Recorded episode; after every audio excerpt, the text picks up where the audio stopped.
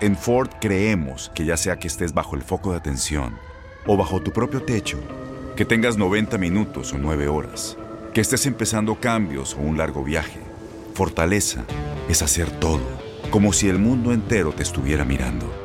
Presentamos la nueva Ford F150 2024.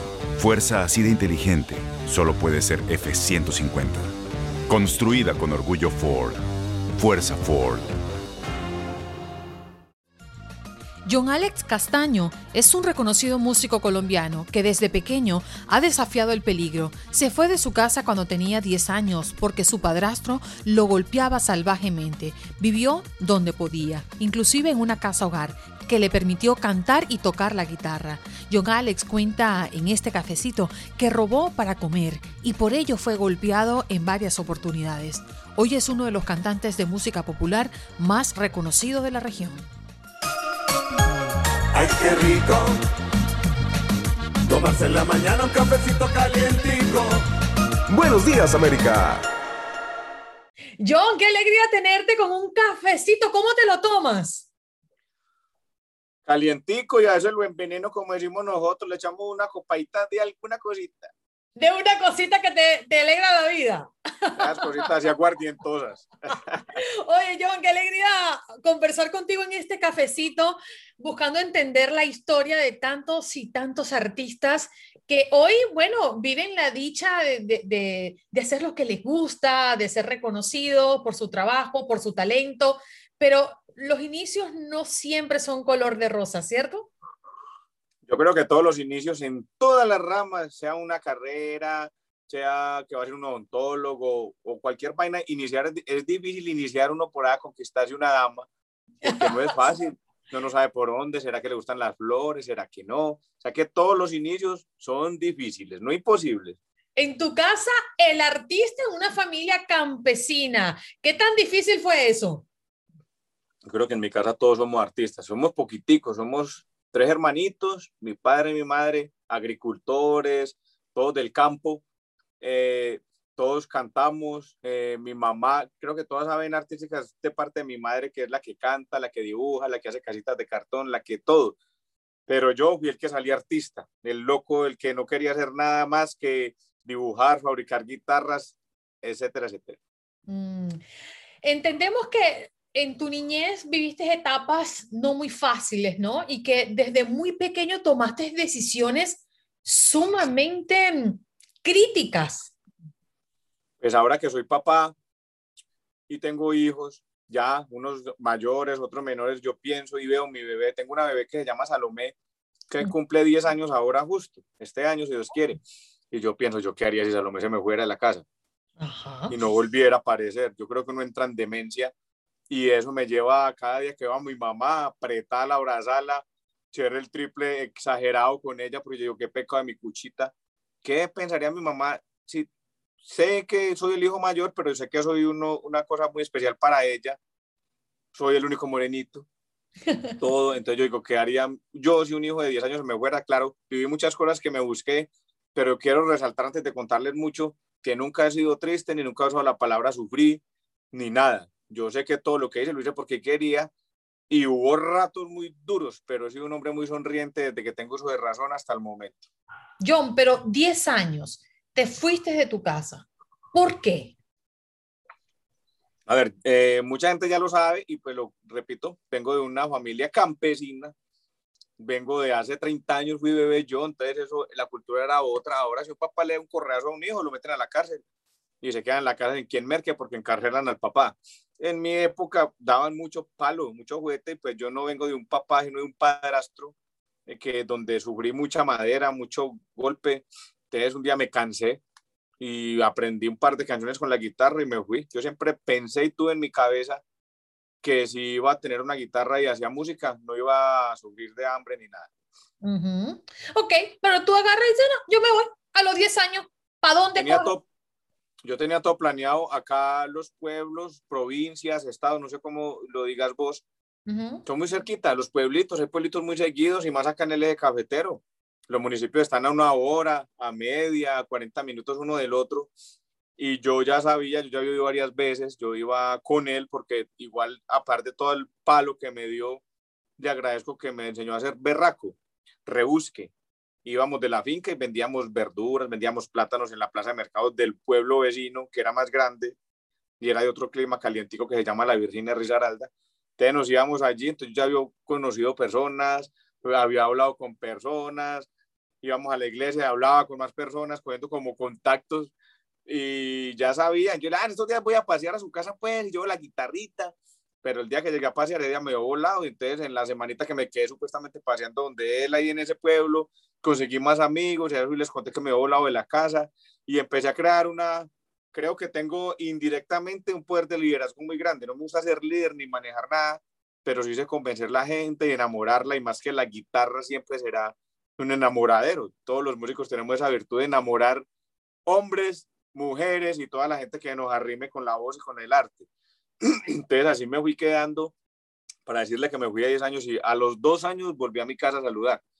Claro que yo sí veía a mi papá, a mi mamá por ahí en el pueblo, como los domingos, que es cuando se sale al pueblo buscándome, y yo me escondía, yo no, yo no me voy a atrapar, me cascan. Entonces me quedé y regresé después de dos años y eso que no regresé a quedar, me regresé a ver si me dejaban ya la ropa.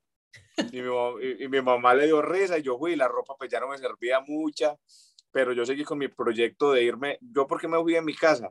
Uno, por la, tanto juguete, como decimos nosotros. Dos, porque vi muchas cosas en las fincas siempre hay una parte que es donde trabajan los que hacen la comida y el aseo y los otros son los que administran.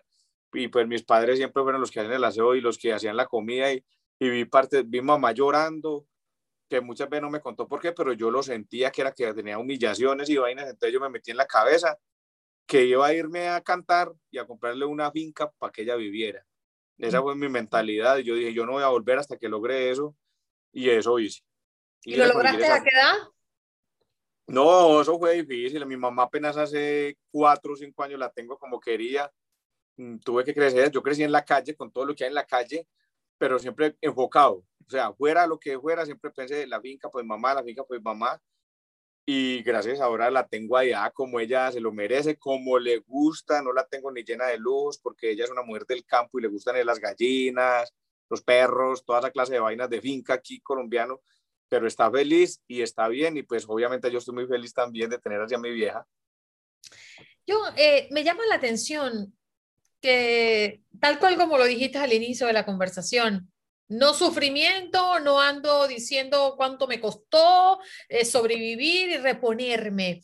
Y siempre tienes ese espíritu alegre para contar momentos de tu vida que uno puede asumir desde aquí que fueron difíciles.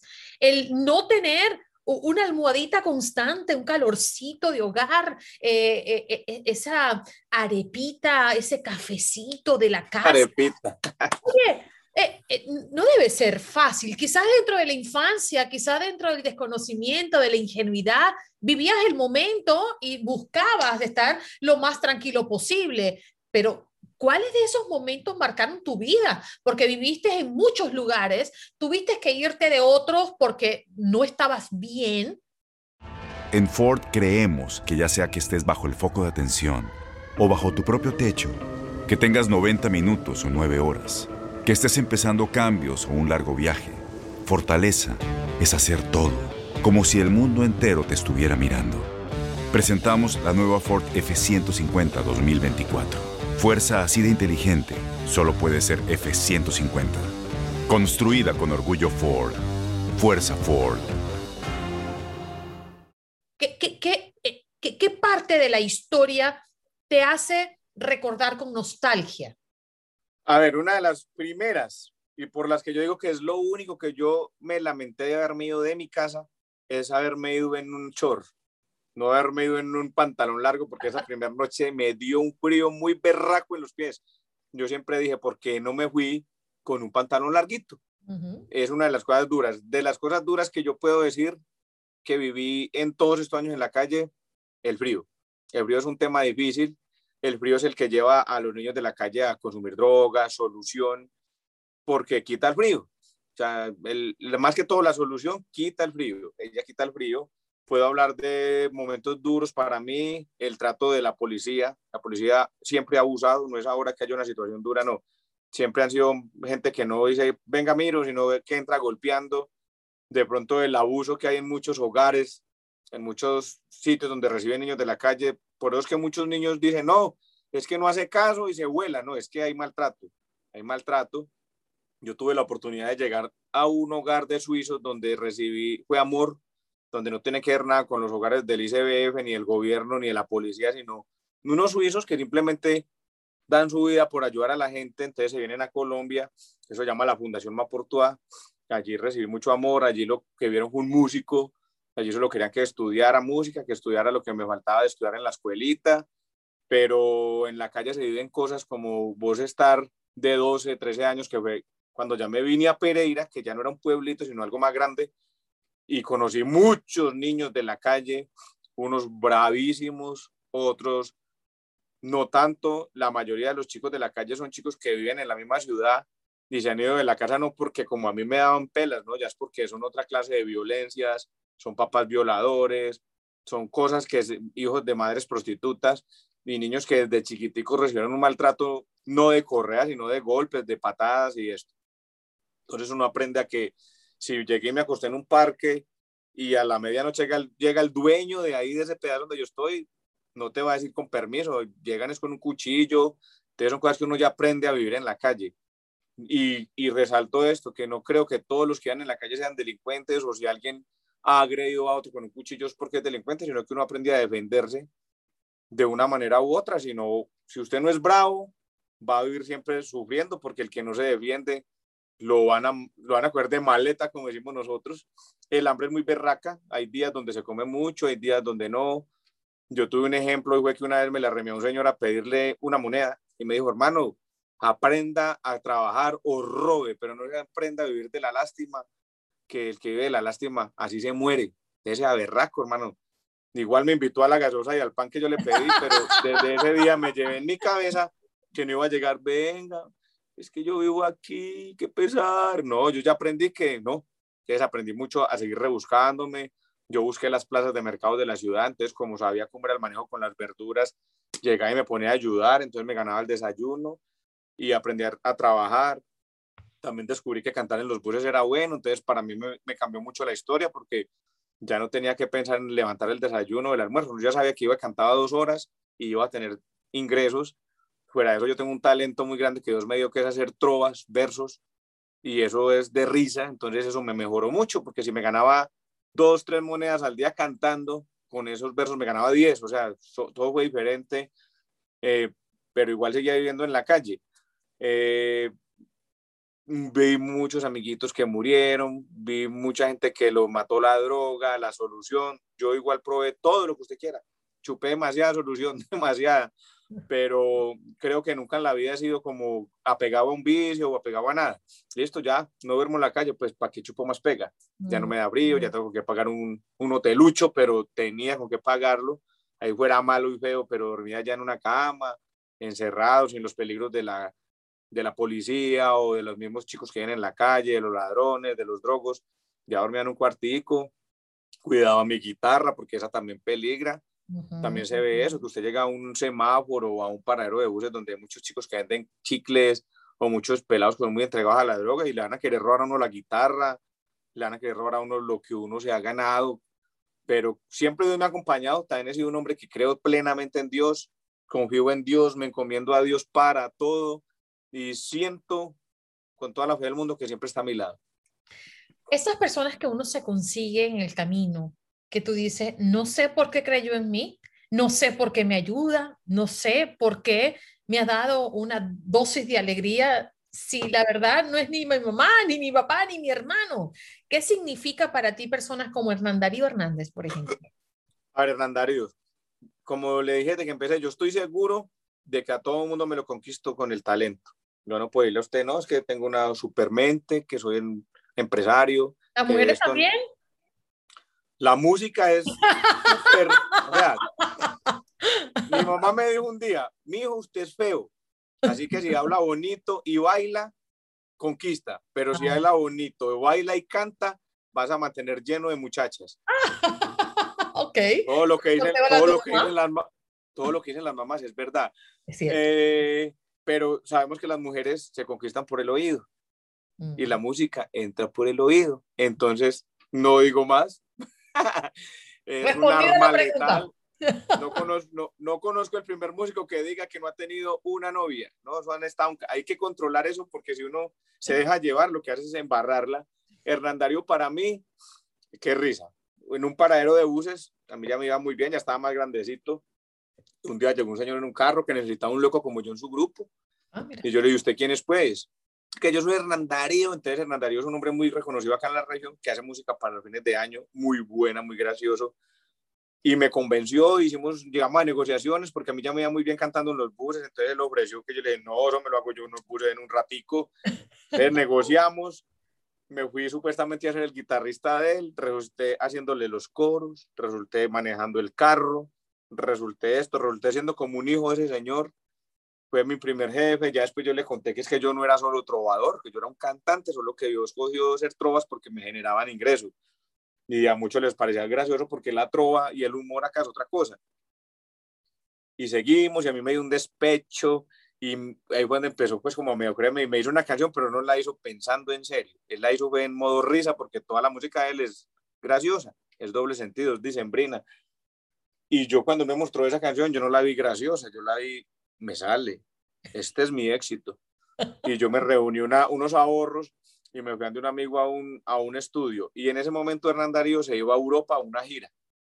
Pues déjeme decirle que cuando Hernán Darío llegó al mes y medio, estaba yo en un lugar de acá que se llama Las Camelias, muy conocido. Es una parte donde la se va a tomar cervecita todo romántico. Y él decía, oiga, yo estaba escuchando que cantaban esa cañón que como que yo escribí, pero no podía creer que era yo y fui yo y desde que tuve esa canción se llama Déjala que se vaya, yo desde, vea, le canto un pedacito. Ándale, canción, decía, estás en el estudio, así que aprovechemos. esa canción yo la amo A ver. porque es el regalo, uno de uno, uno porque no, no es el único, es mucho de los regalos grandes que Dios me ha dado a mí en la vida, pero pues este me cambió la vida. Hermano, si ella se quiere ir, déjala que se vaya, que otra mejor ha de venir. Que se vaya, que se vaya. Entonces me salía porque yo andaba despechado. Cada fin de semana había una presentación y él tenía que ir a una casa de empeño a ir por mi guitarra porque yo la empeñaba para tomar guaro y para mi despecho. Entonces él me la escribió y me decía, hermano, usted está muy chiquitico, de eso aparecen otras o muchas, ¿qué le pasa? Entonces por eso me hizo esa canción, pero la hizo como él le pareció muy graciosa, pero yo la vi un éxito y me metí en la cabeza que era un éxito y en estos momentos es un re éxito, es una canción que grabé hace 13 años, Imagínate. que la guardo porque aparte que la más vieja, a la hora que la canto es un éxito y convencí a todo mundo de que era un éxito y gracias a Dios desde que yo hice esa canción mi vida cambió. Mm. ¿Qué hace hoy John? ¿Cuáles son los planes? Poco a poco, al menos de este lado del mundo, saliendo de la pandemia y esperemos que el mundo se una para que nuestros países también puedan dar ese paso adelante. ¿En qué está trabajando John ahora? A ver, hacemos mucha música, tengo una casa estudio, siempre también tenía sueños como ese, que veía las películas, como en las películas que salía un hombre que vivía como en una bodega gigante y en esa bodega tenía su estudio de grabación y su cocina, o si era un pintor tenía como, era un salón gigante con todo ahí. Y yo siempre decía que bueno vivir así como vienen los famosos de las películas. Entonces ahora en plena pandemia yo en el apartamento ya me estaba enloqueciendo, no sabía qué hacer. Tenía el estudio de grabación en un local alquilado hacía muchos años, entonces no veía la necesidad como de decir, no, voy a comprar un local y no, ahí estaba bien, no era tan costoso y lo tenía. Entonces, en medio de todo, me dice un día la persona que me colabora y me aconseja, me dijo, John, ¿usted por qué no quita eso y no pague más renta y lo arma en un local que usted tenga? Entonces, yo sí tengo algo desocupado cuando me mostró, mire, por allá una bodega que es suya y está desocupada hace mucho tiempo porque las bodegas no son buen negocio en los segundos pisos, las de abajo sí. Y vine, miré, yo, mi cabeza estalló. Yo dije, aquí está lo que yo he querido. Lo que no hay es dinero porque estamos en pandemia y no estamos trabajando, entonces no me puede Claro. construir. Sin embargo, lo primero que hice fue de los ahorros venir a armar el estudio y después dije, no, llamo una cocina porque a mí me gusta mucho cocinar y enloquecí. Y de hecho este fin de semana le invito a que conozca todo esto porque voy a hacer un concierto virtual el 5, si Dios quiere. Es el lanzamiento de mi canción número 100, que se llama Lo Tengo Todo. eh, y vamos a hacer el lanzamiento acá muy virtual para que todos los que me están viendo contigo acá tomando cafecitos, ella nos acompañen y compren los tickets. Entonces van a conocer todo este lugar y vamos a hacer un concierto muy especial desde el momento en que escojo la pinta hasta el momento en que paso al, al escenario. Entonces, ¿Y, ¿Y puedes regalarnos un poquito de eso? Ay, yo no sé, pero bueno, un pítico pues para que se antojen ¿Un pítico así? ¿Para enamorarnos de una vez?